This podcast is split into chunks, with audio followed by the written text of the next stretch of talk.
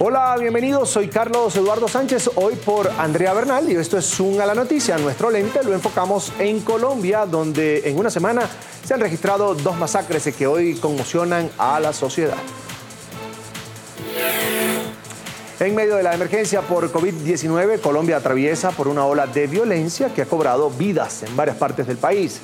El pasado 11 de agosto, cinco adolescentes fueron asesinados en Cali, departamento del Valle del Cauca. Cuatro días después, eh, cuando la nación aún trataba de asimilar este crimen, otra masacre estremeció al país. Ocho jóvenes se fueron asesinados en la población de Samaniego, en el departamento de Nariño, una región donde hay presencia del ELN, disidentes de las FARC y otros grupos al margen de la ley. La Organización de Estados Americanos y las Naciones Unidas exhortaron al gobierno de Iván Duque a emprender, en este caso, acciones más contundentes para evitar que se sigan registrando hechos como estos. ¿Qué cree usted que hay detrás de esta espiral de violencia que está azotando varias regiones de Colombia, en especial, por supuesto, su departamento, Nariño?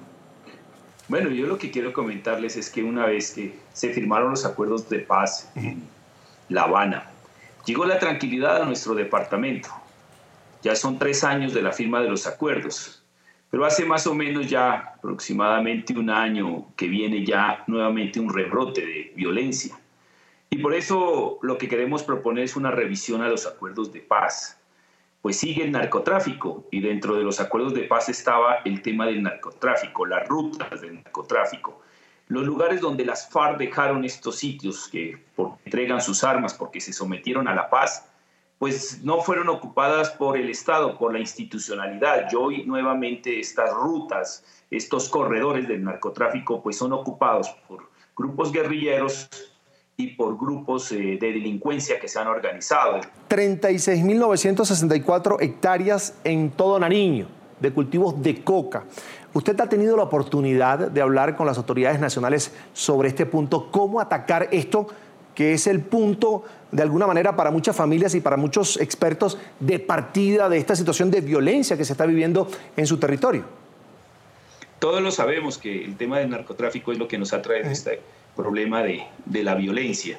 Eh, las hectáreas sembradas por coca en el departamento de Nariño, Igualmente, nosotros lo que estamos estableciendo con las comunidades, porque hemos ido a escucharlas, ellos quieren hacer la sustitución de manera voluntaria y concertada ellos no están de acuerdo con la erradicación forzosa que lleva a confrontar a las comunidades con la fuerza pública. Y lo otro, la gran preocupación de la reanudación de las fumigaciones con glifosato.